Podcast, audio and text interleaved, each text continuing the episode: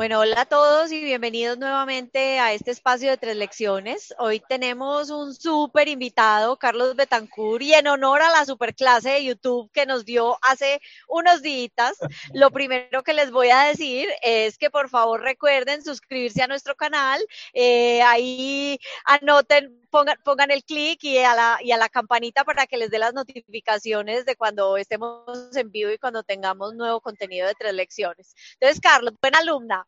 Muy buena alumna, muy buena alumna. Y, nos faltó algo. Comenten el video y compártanlo. Eso. Y propongan, y propongan temas y propongan invitados también.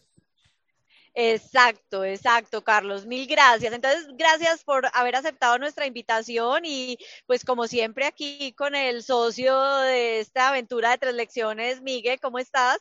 Hola, Cristi. Bien, ¿y tú? Súper. Hoy transmitiendo de nuevo, como ven, eh, un nuevo centro comercial. Ya no vivo Envigado, sino hoy el tesoro. Así es, así es.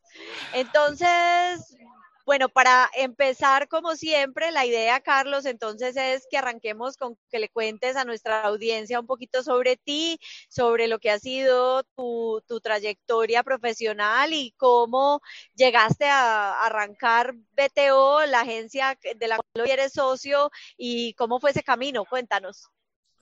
Bueno, lo primero es agradecerles a ustedes por la invitación.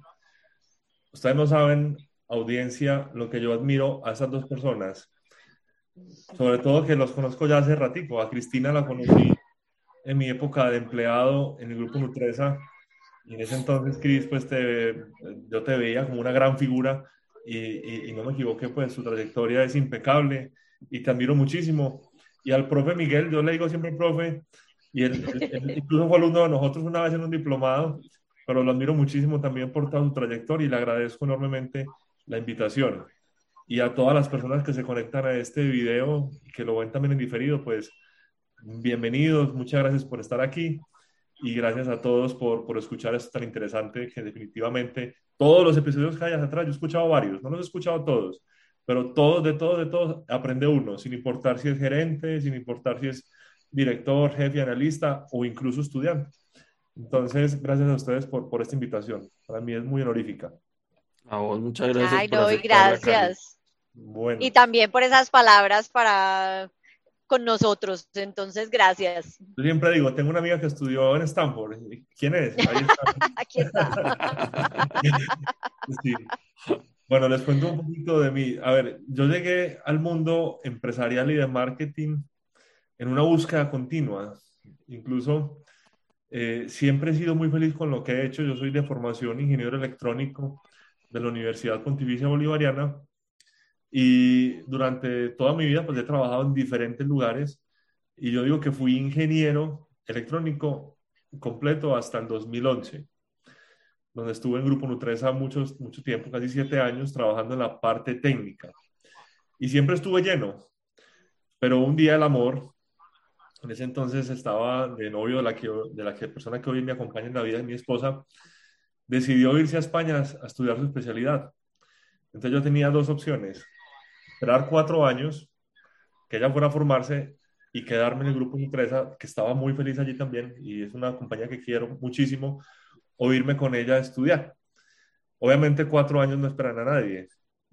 Estaría ella casada con español y posiblemente yo también casado con otra persona tomé la decisión de irme a España con una beca de Colfuturo. También pues agradezco a Colfuturo porque sin ellos no hubiera sido posible ser lo que soy hoy.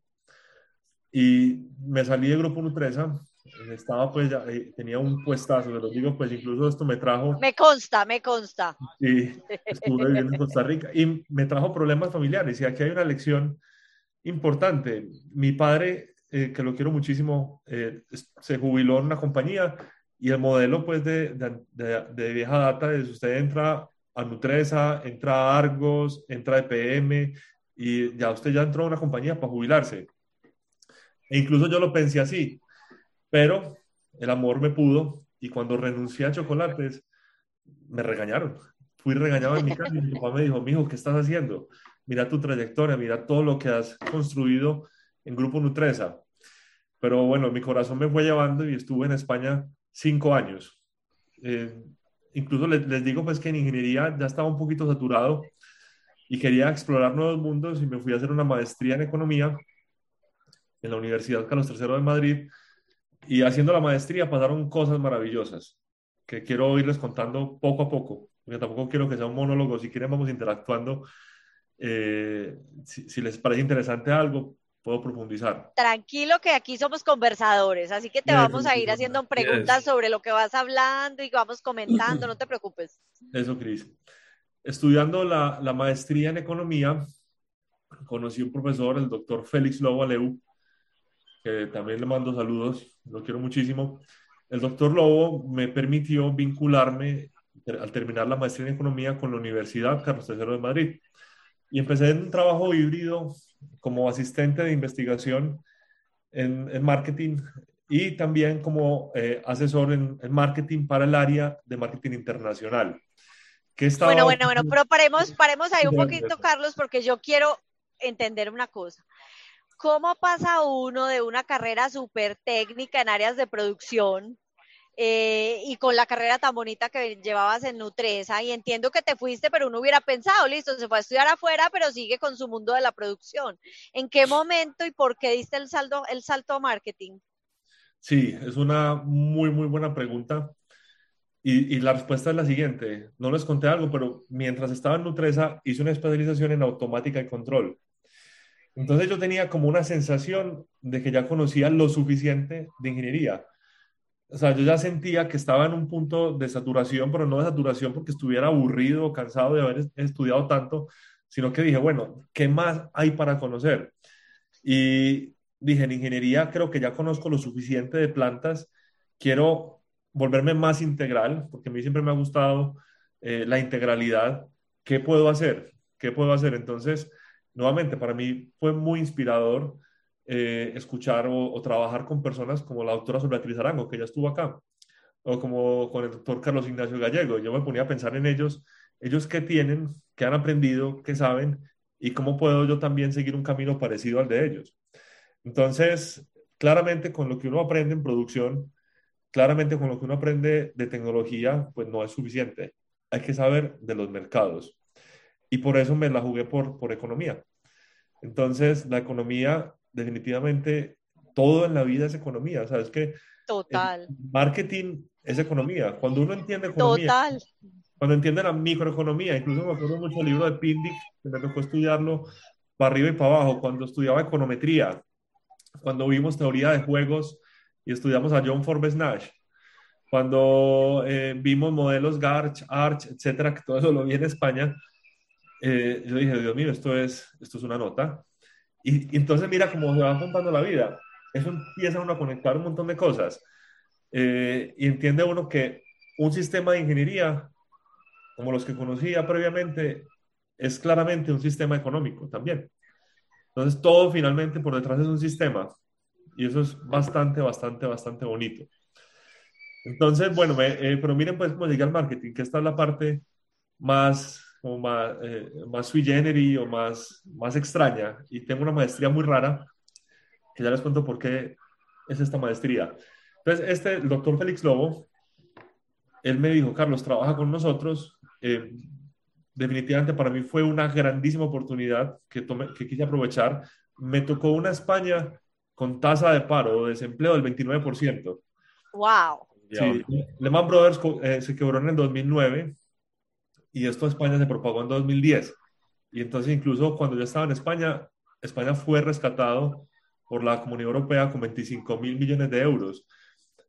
mis amigos españoles me decían, Carlos, viniste a quitarnos el empleo. Me lo decían en plan, dicen en España como en plan coña, en plan molestar, pero también yo sentía que detrás había eh, parte de verdad. Y fue una, fue una bendición, fue una bendición haber estado ahí, haber estado en esa maestría, haber conocido al profesor Félix Lobaleu, eh, ser ingeniero, saber de macros de Excel. Me acuerdo que me preguntaron mucho. Me dijeron, en marketing se necesita saber de macros de Excel. ¿Usted sabe de macros? Claro. Y yo pues me gustó mucho programar toda la vida. Entonces, estando en la universidad, recuerdo que una maestría muy, muy rara no se vendía y no se vendía y no se vendía. Esa maestría como la Universidad Carlos III de Madrid es pública, no importa. Si hay un estudiante o 50, se tienen que abrir. Porque así funciona la educación en España. Pues aquí, en, de pronto en Colombia, uno, no sé, en una universidad como de AFID, UPB, si no hay corte, pues no se abre un programa, ya no. Total. Las, eh, como hay fondos públicos, europeos y españoles, una persona se matricula, lo dan a pérdida. Esa maestría que les estoy hablando es la maestría en farmacoeconomía. Y tenía, cuando yo estaba allí, tenía cinco estudiantes, cinco o seis estudiantes. Permítanme ahí no, no, no, no acertar en la cifra exacta. Y mi jefe me dijo, Carlos, ese programa sí o sí hay que sacarlo adelante por varias razones. Primero, es estratégico para España. El Ministerio de Sanidad quiere que haya farmacoeconomistas. Segundo, hay cinco laboratorios y cada uno está poniendo 6 mil euros para becas. Grunenthal, Sanofi, Advi, Abbott y no recuerdo el otro, creo que era Pfizer también. Porque las, la farmacéutica necesita farmacoeconomistas, no hay farmacoeconomistas. Que entre otras cosas, el farmacoeconomista pone precio a los medicamentos. O sea, el, eh, ¿por qué un medicamento vale esto? Detrás hay una teoría económica muy interesante, pues que puede ser eh, otra charla en otro ámbito. Entonces, ese tipo de personas se necesitan.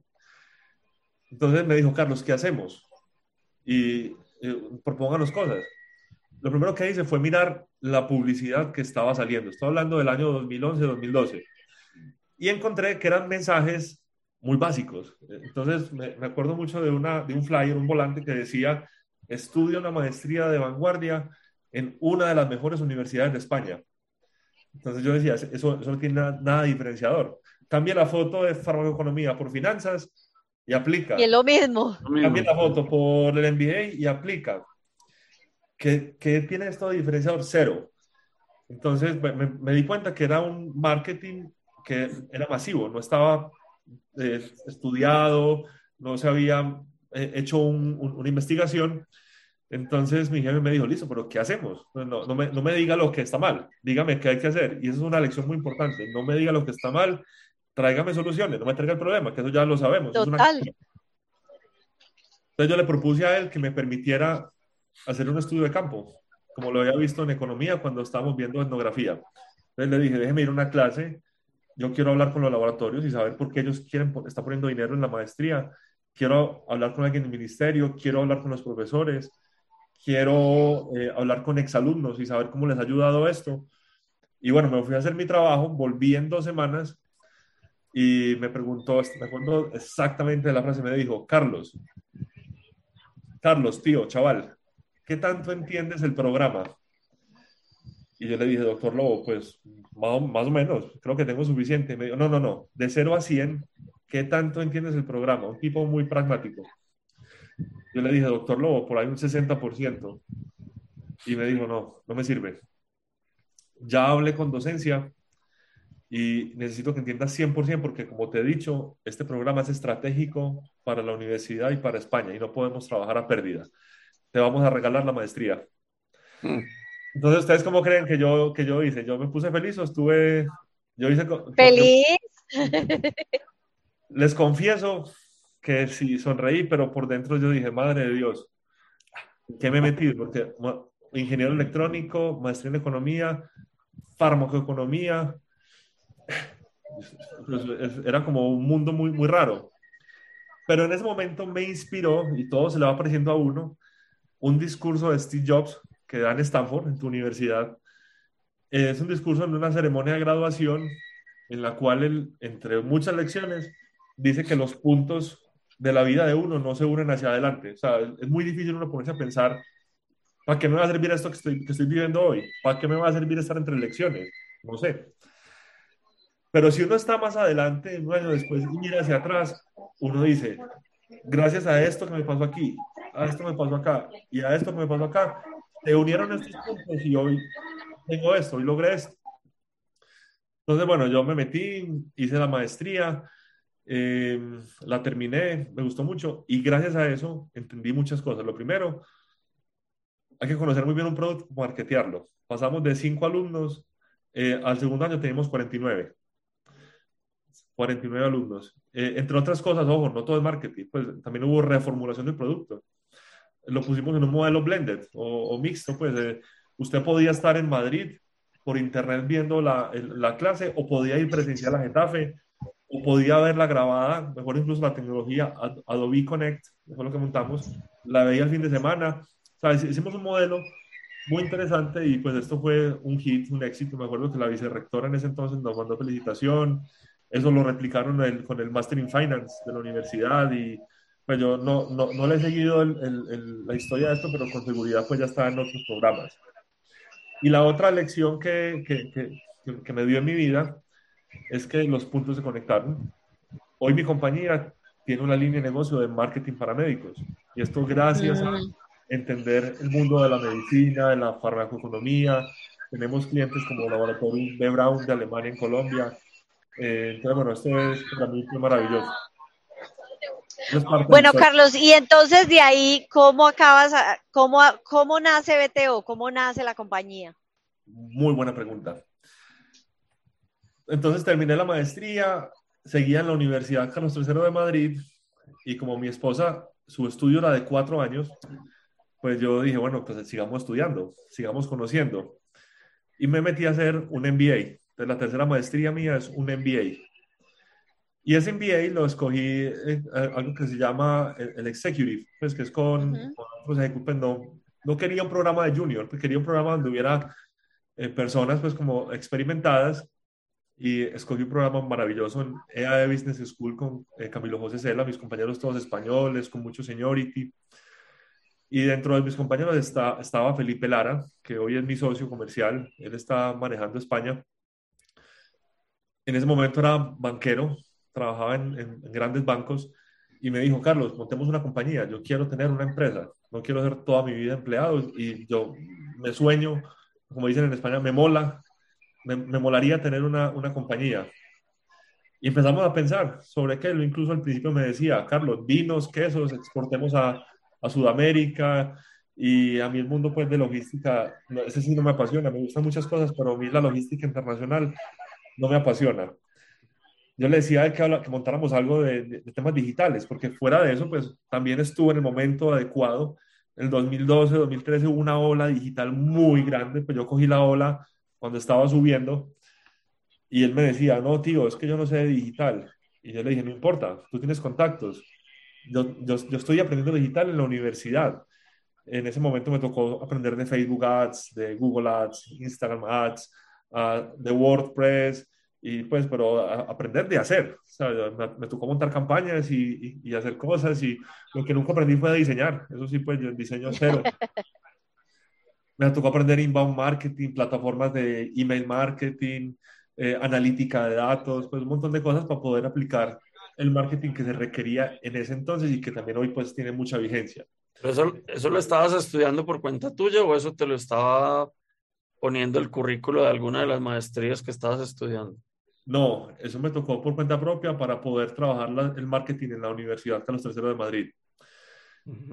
Entonces, este trabajo pues, de marketing finalmente lo convencí y él me, él me dijo, listo, tío, entonces salte de la universidad, deja, montemos la empresa. Y yo le, yo le, dije, no, Felipe, yo no puedo. Pues, la universidad me mantiene mi estatus migratorio, o sea, el, famoso NIE, el número de lo, lo tenía por ellos.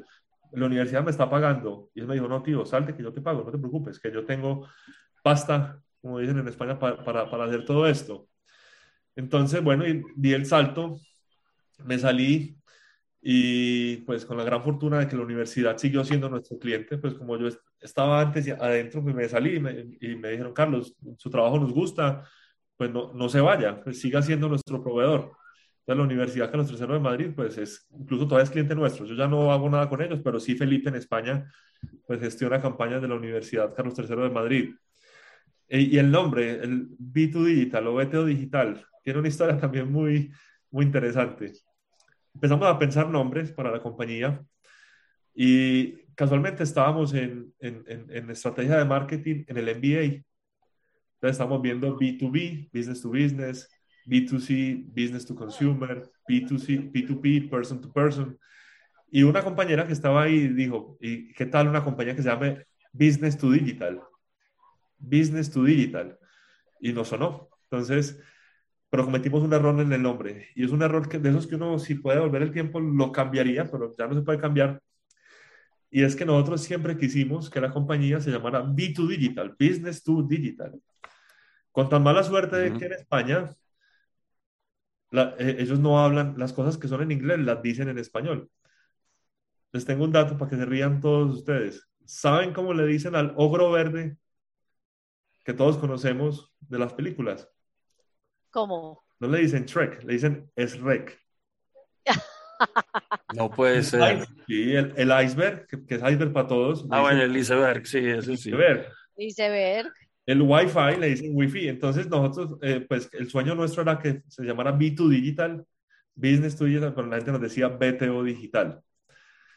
Entonces, de ahí sale el nombre de BTO Digital, Business to Digital. Hay gente que dice que es Betancourt Digital, porque BTO es como Betancourt mi apellido, pero en realidad nace de B2 Digital. y así se quedó. Y bueno, eh, aquí vamos ya 10 años después. En España comenzamos en 2012, 2013 y en Colombia comenzamos en 2015. Aquí ya vamos a cumplir este año 7 años con muchos aprendizajes y más de tres lecciones. con toda seguridad. Bueno, Carlos, entonces yo creo que pues ahí con eso nos das una abrebocas muy chévere para hablar un poquito del tema que elegiste para tus tres lecciones, porque vemos que definitivamente has tenido un paso muy interesante desde ser empleado hasta hoy ser empresario. Entonces, contanos un poquito el tema y por qué lo elegiste. Bueno, entonces yo hoy traigo tres lecciones que me han marcado la vida, pues mm, definitivamente no sería lo que soy sin ellas. Y mi primera lección, yo la llamo así, para crecer hay que decirle adiós a Batman. En el año 2004, 2004, era un momento donde yo estaba terminando ingeniería electrónica en Bolivariana y salía a prácticas. Pero no tenemos memoria, y por favor me escúchenme, y no quiero meterle política a esto, pero los que tenemos ya poco pelo en la cabeza o canas, la primera parte de los 2000 fue muy dura en Colombia. O sea, hoy estamos mucho mejor que hace 20 años. O sea, que, no nos decir que estamos muy mal hoy porque es mentiras. Hay mucho por mejorar, sí, pero estamos mucho mejor que en ese entonces. En ingeniería electrónica, la práctica era obligatoria. Estaba tan mal el país que en ese momento el decano quitó la obligatoriedad de las prácticas, porque no había dónde hacer prácticas. O sea, era una época muy dura.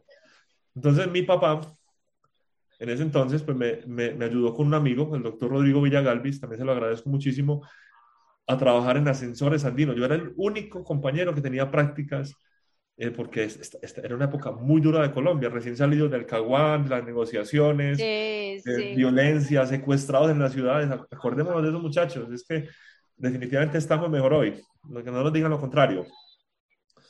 Entonces empecé a trabajar en ascensores andinos y cuando entré, Jairo Moreno Bouhot, mi jefe en ese entonces, me dijo, Carlos, usted aquí no va a ser practicante sino ingeniero y su proyecto es hacer una botonera de ascensor que, una, que uno hunda dos veces el botoncito y borre la llamada. En ese entonces los ascensores andinos pues, no tenían esa función que ya hoy es habitual en cualquier tipo de tecnología. Y le dije, listo jefe, ¿por dónde comienzo? Y me dijo, vaya, hable con este y con este. Me reservo los nombres porque a lo mejor me están escuchando y saludos, aprendí mucho gracias a ustedes. Y fui con ellos y entonces le dije, amigo, ven, yo soy el nuevo practicante, me han puesto este proyecto, ¿por dónde comienzo? ¿Saben qué hizo esa persona? Cogió su capa de Batman, hizo así y se tapó y no me enseñó nada.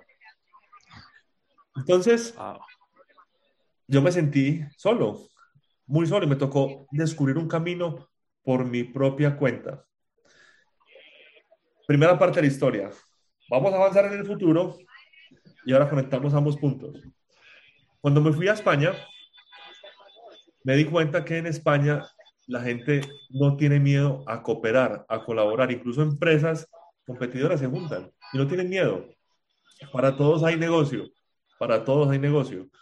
Aquí, no, sé, nuestra cultura colombiana, a pesar de que nos dicen que somos muy calurosos, muy cercanos, eh, tenemos una cultura de desconfianza, desconfiamos mucho en el otro. Total, es verdad, es verdad.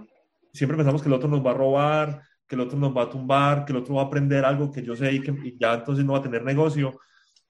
Y la única manera de crecer, la única manera de crecer como país, como personas, como empresas, es entendiendo que uno no se la sabe todas y que si cooperamos como sociedad, nos va mejor. Entonces en España, comenzando por cosas como estas, uno pisa la cebra, los carros paran. O sea, eso es pensar en el otro. Este, y, y, uno tiene confianza de que piso la cebra y no me va a pisar nadie, incluso la gente ni mira, porque uno sabe que van a parar, hay confianza. Uno confía siempre que no le van a robar el carro y uno deja los carros abiertos, no pasa nada. Entonces, yo me pregunto, ¿qué hubiera pasado si en ese entonces en Andino esa persona hubiera confiado en que íbamos a trabajar juntos e íbamos a trabajar chévere, que no, que no iba a haber un efecto Batman? Con toda seguridad hubiese existido una sinergia. Uno más uno no es igual a dos, sino hubiera sido igual a diez, igual a quince.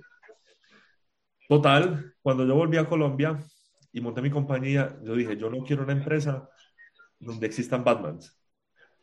Todos muchachos, hay que contarlo. Hombre, si alguien quiere saber algo y si usted se lo cuenta, esa persona lo va a querer usted. Si alguien quiere saber algo y usted no se lo cuenta, igual va a buscar la manera de saberlo.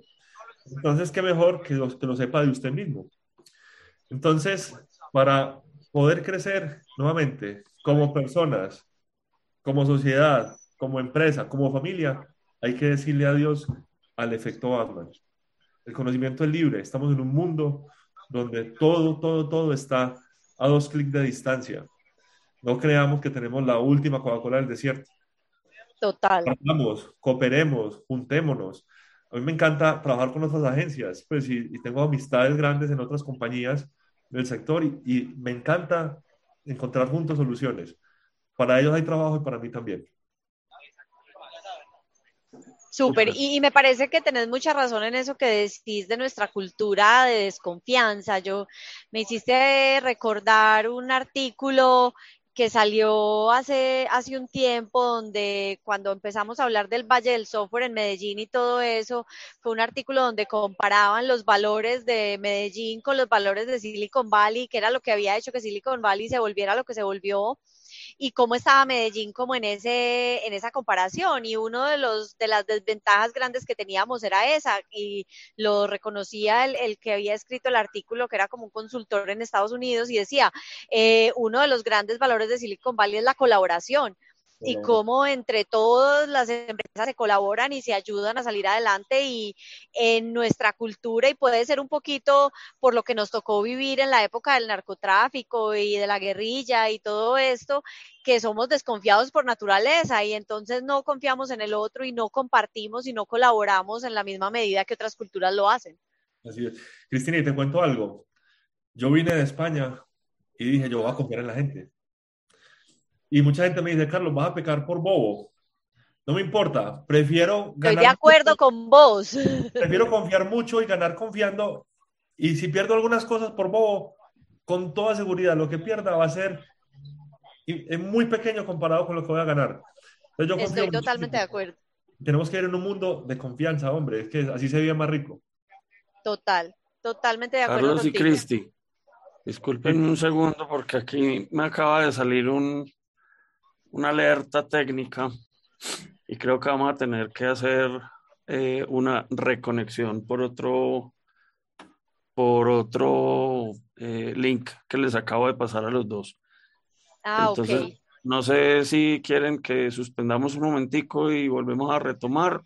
Seguiríamos con la proyección por la misma, por el mismo lugar.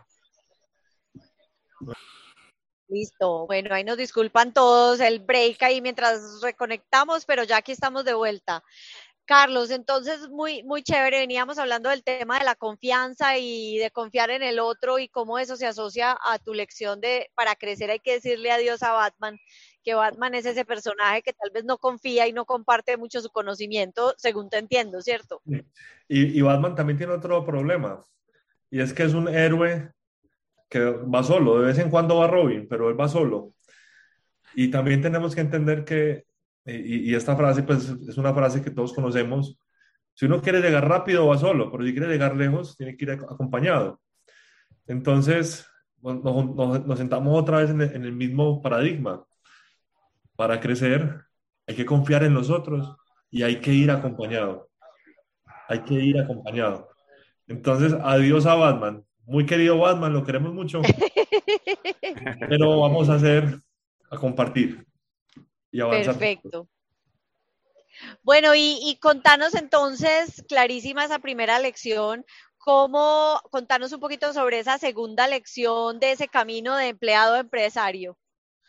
Sí, entonces, de, de empleado empresario, definitivamente no estaba en mis venas ser empresario, también lo confieso, pues yo creo que si no me hubiese ido para España, seguiría muy contento en Grupo Nutresa.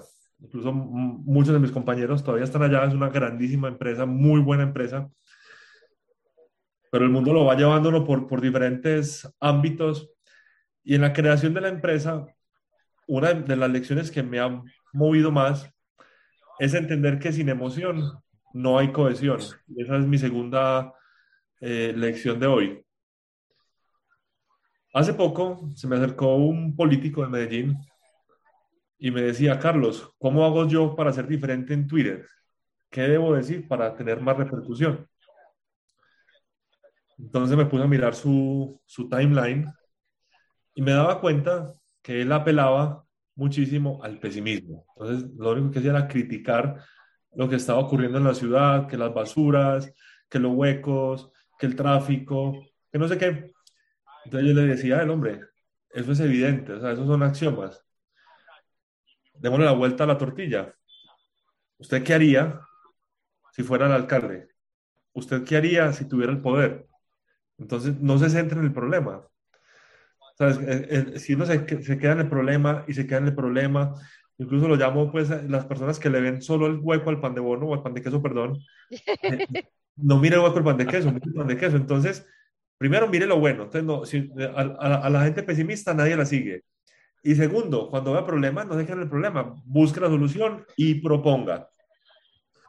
Entonces uno tiene que ser capaz, si uno quiere generar una empresa y quiere que lo sigan y, quiere tener gente que se emocione con lo que pasa, en, primero en ser positivo, en mostrar que siempre hay un futuro. Nadie sigue a nadie si no hay futuro. Nadie sigue a nadie si no hay futuro. Nadie sigue a nadie si no hay crecimiento. Nadie sigue a nadie si no hay emociones. El doctor Farid Numa, un psiquiatra de aquí en Medellín, que fue cliente nuestro, él me decía, ah, Carlos, hay, tres, hay más de 300 emociones. Para las emociones hay muchísimas. Por ejemplo, hay gente que la siguen porque, porque es chistosa, porque cuenta chistes. Hay un tipo que yo admiro mucho, Rasta Cuando, repentista, pues lo conocen. Y este señor es, es muy famoso y, y, con su emoción genera atracción. Hay otros tipos, por ejemplo, Bill Clinton, carismático, y él por su carisma, incluso el mundo le ha perdonado eh, cosas que ha hecho muy, muy graves. Pues, y, no voy a entrar ahí a, a, contar. A pues, detallar. hizo cosas graves y la gente le, le, perdona por su carisma. Hay otras personas que entusiasman por su capacidad de generar cambios en una sociedad, en un país. Entonces, definitivamente, y volviendo pues al tema político, si uno no es capaz de emocionar, no es capaz de generar una cohesión, no es capaz de generar una masa que permita formar empresa. Por eso es muy importante que más allá de si uno es jefe o no es jefe, porque, eh, a ver, eh, claramente pues, y, creo que la audiencia de este programa que eh, ya, ya, lo tiene masticado, pues ser jefe no significa ser líder. Hay gente que por debajo genera vibraciones en compañías, genera emociones, y esa gente que genera emociones es mucho incluso más importante que, que los jefes, porque si una, compañía, si una compañía resuena en una frecuencia y es capaz de avanzar cohesionada con, con, con una emoción, se logran los resultados. Hay un libro que se llama, eh, yo sigo mucho al Cholo Simeone, en el Atlético de Madrid, un equipo que no tiene el presupuesto ni del Barcelona ni del Real Madrid. Y él, lo, él llegó a, a, ese equipo hace muchos años, hace por ahí 10 años, eh, e incluso pues lo ha llevado a ser campeón de la liga y subcampeón de la Champions. Y le preguntan, Cholo, ¿usted cómo hace si no tiene figuras como Karim Benzema ni como Cristiano Ronaldo? ¿Usted cómo ha hecho para hacer con ese equipo que vale mucho menos que cualquier de, cualquiera de los estelares para ganarse copas? Y él dice, lo importante es la vibración de las personas, ir partido a partido. Incluso hay un libro que se llama El efecto Cholo Simeone, lo recomiendo. Un libro maravilloso donde se habla de la vibración de la emoción para generar cohesión. Entonces, a veces las compañías tienen éxito o tienen fracaso dependiendo de la emoción que haya detrás. Y eso para un ingeniero, eso, yo nunca lo entendía cuando era ingeniero. Mira, lo, bonito, ¿no? Como, como, ingeniero, uno más uno igual a dos. Pero se da cuenta uno que detrás hay un montón de cosas por aprender. Y definitivamente es un mundo apasionante entender al ser humano. Creo que nos habla humanista. Total, y, y, me encanta algo, y pues todavía no hemos llegado a la tercera lección, pero igual veo un hilo conductor durante todo lo que nos has contado, desde todo tu, tu carrera más estas dos lecciones que llevamos hasta ahora, y es el constante aprendizaje. Constante y no tenerle como, no tenerle como miedo a las cosas que no sabes. Sí, es que cada día trae su afán y eh, hay que aplicar una técnica que me gusta mucho, el mindfulness. ¿Qué dice el mindfulness? Exceso de pasado son dolores, tristezas. Es, más, es raro acordarse del pasado, de las cosas felices. La, gente que tiene mucho pasado no se está acordando del viaje a Disney, se está acordando del, del adiós que no dio, del abrazo que no fue, del problema que tuvo. O sea, la gente generalmente recuerda mucho el pasado cuando tiene problemas y no cuando tiene felicidades. Exceso de futuro es estrés, ansiedad, preocupaciones. Exceso de presente es felicidad. Entonces, pues uno, hay muchos problemas, todos tenemos problemas, todos, de, todo, de todos los ámbitos, familiares, empresariales, económicos, es normal, es parte de la vida. Pero hay que vivir cada momento y hay que eh, estar aquí, estar ahora, conectado con todos los sentidos. Si yo no estoy aquí, si no estoy en el futuro, estoy en el pasado, pues no voy a dar nunca eh, mi máximo rendimiento. Entonces, en ese descubrimiento de, de, cosas y en ese trasegar de la vida, que hoy apareció una maestría en farmacoeconomía, hay que hacerla. Hágale. Y, y, en el futuro no sabemos. Y que hoy está este problema, que este sitio web que no funciona, o que sí funciona, o que está... Trabajemos, y que en el futuro nos van a echar y cuando nos echen nos preocupamos porque nos echaron, pero hoy no nos preocupemos, hoy trabajemos para que las cosas salgan bien. Exacto. Entonces, eso es la vida, eso es la vida. Súper, y entonces conectemos eso con la tercera lección. Sí, la tercera lección, yo me atrevo a decir que es una serendipia, porque surgió pues de la, de la nada. Algún día me molesté con una persona y no fue en la empresa, fue por fuera, y misteriosamente vino un pensamiento a mi cabeza. Y el pensamiento fue ver a esa persona como mi hija. O sea, vi, vi en esa persona Julia, mi hija. Y mi cerebro, por dentro, una voz interna, la conciencia, me empezó a decir, Carlos, si esa fuera tu hija, ¿a ti te gustaría que la persona que le está hablando le esté hablando como le estás hablando? Y dije, no. Yo a mi hija la amo, la quiero muchísimo. tengo dos hijos, Julia y Santiago. A mí no me gustaría nunca que nadie trate a Julia como yo estoy tratando en este momento a esa persona. Entonces, yo siempre le digo a la gente, piense que usted tiene al frente a la persona que más quiere. En este caso, pues uno quiere mucho, quiero mucho a mi esposa, a mis papás, pero los hijos, pues son la fibra del corazón para los que tenemos hijos.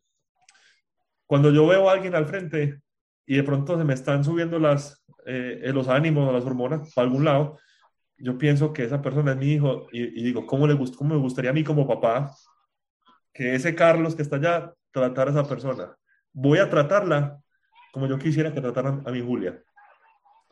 Y esto, es muy reflexivo porque o sea, tú le darías segunda oportunidad a tu hijo.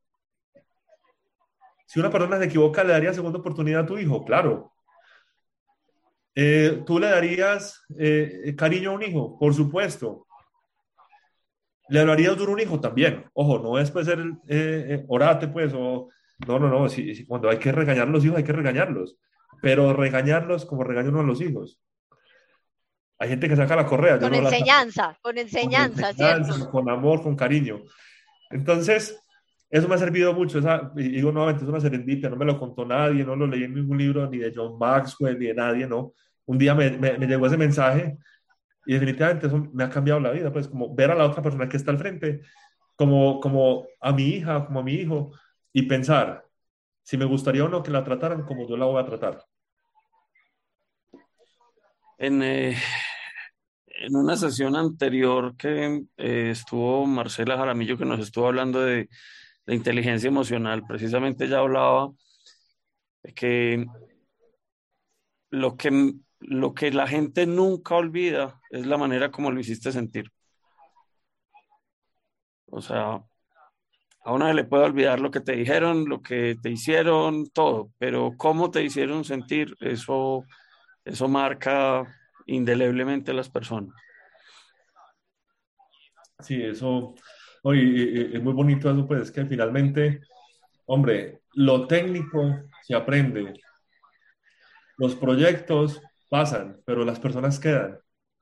Total, total. Y si uno hace sentir bien la gente, yo, yo, creo que uno tiene que ser capaz de poder caminar por el mundo siempre con la, con la frente en alto, sin tenerse que esconder a nadie, y, y, que la gente lo sienta a uno como una, como una fuente de ayuda, como un bálsamo, y al revés, pues que también uno se sienta que puede tener gente en la que, en la que confiar, volvemos a la confianza, gente con la cual eh, trabajar, cooperar, gente con la cual se conecta.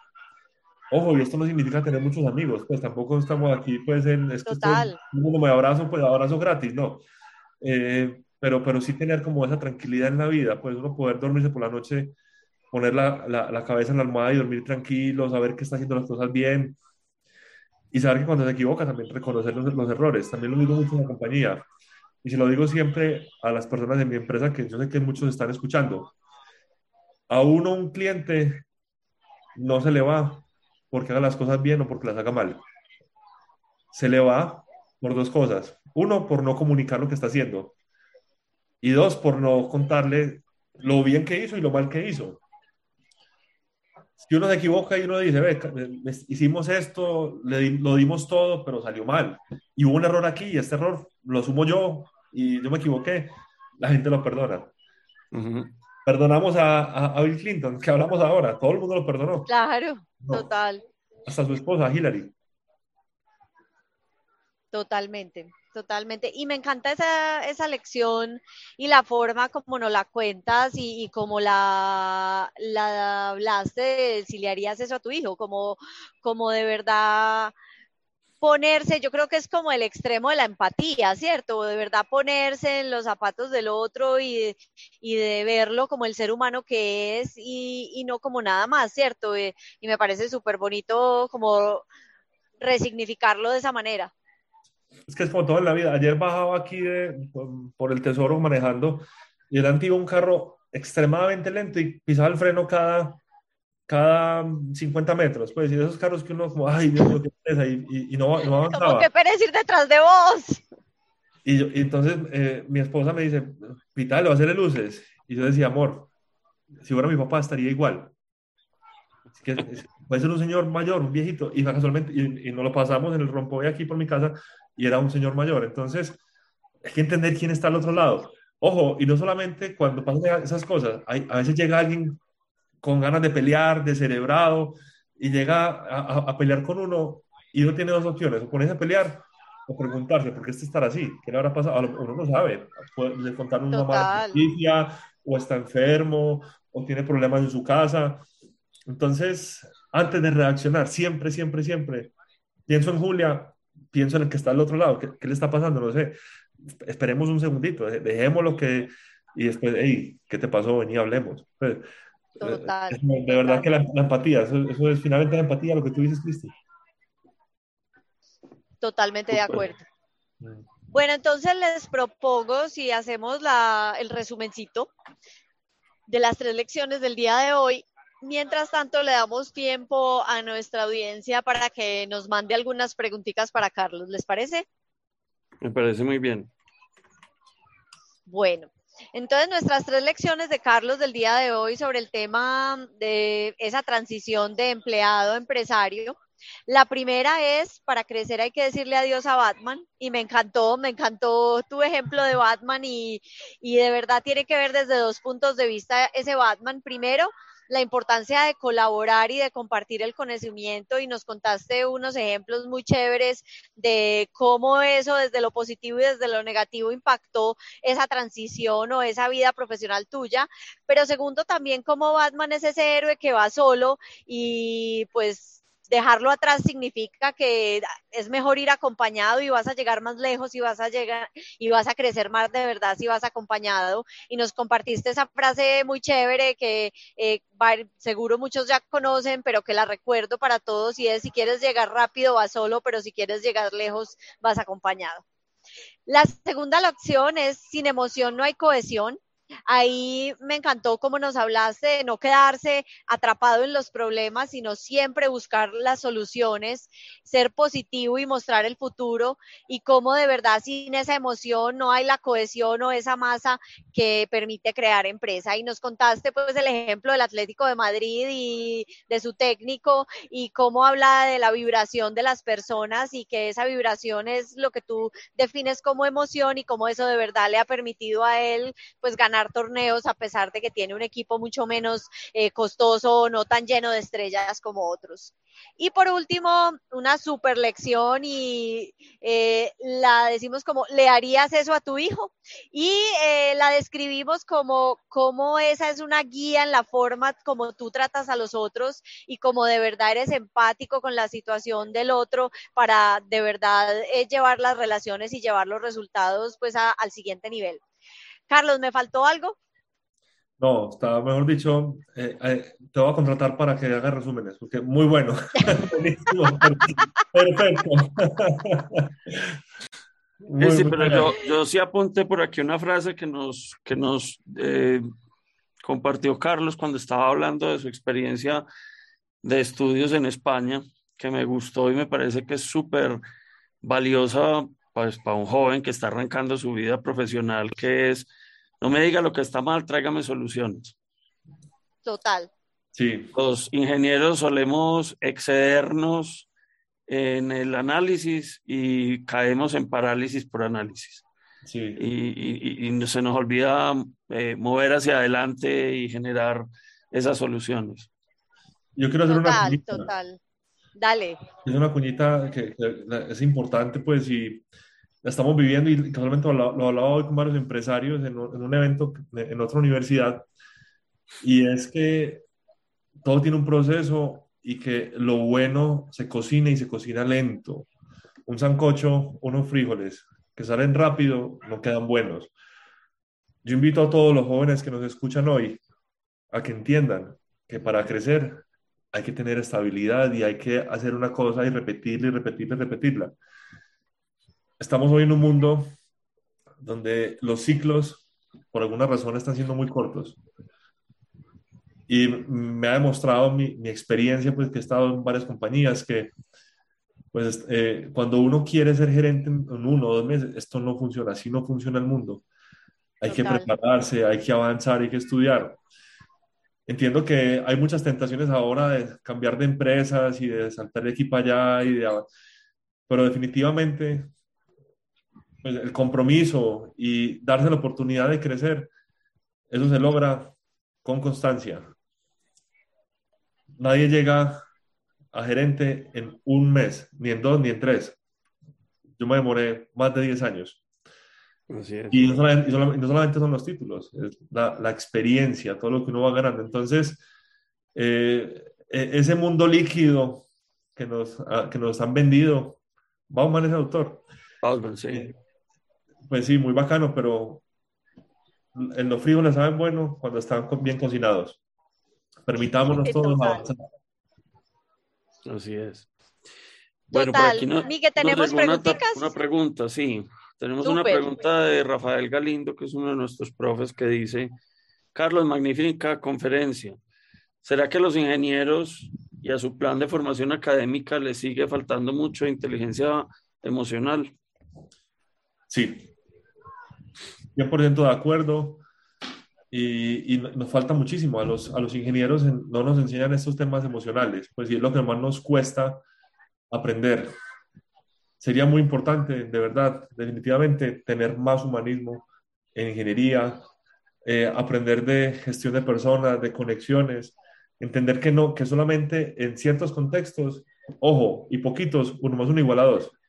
En la mayoría de, de ámbitos, uno más uno puede ser igual a menos cinco o a tres mil. Hay que entender el mundo holístico, no todo se controla, no todo es determinístico, estamos en un mundo estocástico. Mm. Y creo que ya lo, habló un invitado anterior en un mundo buca, pues el volátil, con incertidumbre, complejo y ambiguo. Y a los ingenieros no nos enseñan a vivir en ese mundo. Entonces sí es importante que las universidades, eh, que los programas, que las maestrías, las especializaciones incluyan formación en estos ámbitos. De acuerdo. Total, totalmente de acuerdo. Yo creo que nosotros tres que somos ingenieros, eh, definitivamente hemos vivido eso en carne propia.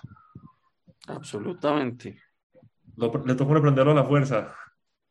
Ah, sí, total, total. Que también esa es una, una cosa que, hablando pues como de las capacidades que se desarrollan y todo, que creo que esa sí es una buena del ingeniero y es esa capacidad de estar aprendiendo. Sí, sí. Y de investigar y de, cierto, entonces... Eh, cómo combinar esas fortalezas, pues también obviamente con esas cosas que nos pasan y debilidades que tenemos, pero que lo primero es identificarlas, ¿cierto? Sí, sí, ya si hay identificación, por lo menos podemos hacer planes de acción y no nos quedamos en el problema. Exacto, exacto, para que lo conectemos ahí con esa, con esa segunda lección y con esa frase que, que Miguel compartió. Y tengo por aquí otra pregunta que me llegó por el interno. De Juanita Pérez me dice, eh, me dice, para mejorar las ventas, hablaste ahorita de que hay que entender 100% lo que se hace, conocer muy bien el producto. ¿Qué actividades recomendarías para uno empaparse de lo que está vendiendo, más allá de saber sus funciones técnicas? Bueno, esa es una excelente pregunta, Juanita. Gracias por hacerla. Vale, voy a decir una cosa que es un axioma. Aquí sí, uno más uno igual a dos. En todas las empresas que yo conozco, el equipo de ventas pelea con marketing. Ah, sí. Y eso pasa porque los de ventas dicen... Con, operaciones. Sí, en, ventas dicen, es que los de marketing nunca, se bajan, de, nunca bajan del piso 2. Y los de marketing dicen, es que en ventas hacemos unos planes muy bacanos, muy bonitos y ustedes no venden nada. Entonces, esa desconexión... Solo venden con descuentos. Exacto. Esa desconexión ocurre, ojo pues, porque de alguna manera en las compañías los equipos de marketing se han vuelto de bronce. Hay que irse para el campo, muchachos. Hay que ir y estar al frente con los vendedores. No siempre puede, porque marketing no, no, no, es ventas, pero, pero definitivamente hay que vivir la calle, hay que ponerse en los zapatos del cliente, hay que salir de los informes de Nielsen y de y, y, no solamente lo que me muestra la data, sino estar allá. Yo incluso por eso creo a veces que las agencias de marketing no funcionamos, porque no estamos metidos de lleno en el negocio una agencia de marketing funciona cuando, cuando llevaba seis, siete, un año, dos casi haciendo trabajo para una empresa, porque ya se metió y entendió y, comprendió. Entonces hay que ir a la calle. Marketing funciona cuando va a la calle. Go to the market lo llaman por ahí en algunas empresas innovadoras. Y volvemos un poquito como a la empatía, creería yo, ¿cierto? Porque al final eso requiere mucha empatía, esas salidas a campo, porque uno de verdad tiene que ser capaz de ponerse en el zapato del otro, de entender por qué está tomando la decisión que toma, de por qué hace una acción o hace la otra, para reinterpretar eso y volverlo una estrategia de ventas o de marketing. exacto. Y hacer renuncias también, entender que no... Total. Que, no todo lo que yo hago pues tiene que ver, bueno, ¿por qué? Pues eh, o tiene que ser, capaz incluso de renunciar a productos, a renunciar a estrategias, a entender que hay gente que sabe más que uno. El, marketing, yo creo que el marketing tiene un problema y es que de alguna manera, como es tan sexy, digámoslo así, eh, eh, y en las compañías se les ha dado mucho poder, y eso está bien, no está mal, de pronto se genera como ese efecto, como, como ese halo de superioridad, y no, hay que estar allá, hay que, hay que untarse de cliente, hay que untarse total, Total, total. Súper. Bueno, Miguel, ¿alguna otra pregunta? No. No. Bueno, entonces yo creo que porque entonces no vamos cerrando, pues Carlos, de nuevo, volverte a agradecer por haber aceptado nuestra invitación. Ha sido una conversación súper chévere, súper rica. Muchas gracias por compartir con nosotros estas lecciones. Muchas gracias a ustedes por la invitación y nuevamente mi admiración. Ojalá esto siga por muchos años más y sigan aplicando las estrategias de YouTube que vimos. Eso haremos. Vamos a empezar a estar muy juiciosos. Bueno. Gracias a todos para bueno, todos y avanzar. Listo. Y Miguel, ¿quién tenemos la otra semana? Bueno, em, dentro de ocho días, el 19 de mayo, nos va a estar acompañando Juan David Giraldo. Juan David trabaja como Chief Client, eh, Chief Client Officer de una empresa que se llama Ipsos. Ha trabajado por muchísimos años haciendo investigación de mercados. Eh, tanto cualitativa como cuantitativa, y tiene unas lecciones muy interesantes y muy chéveres que quiere compartir con nosotros, de manera que los esperamos dentro de ocho días en el mismo canal. Suscríbanse al canal de YouTube, suscríbanse al podcast en Spotify, en Apple Podcast o en la plataforma de audio que prefieran. Y recuerden que nos encuentran como tres lecciones. Bueno, Carlos, mil gracias.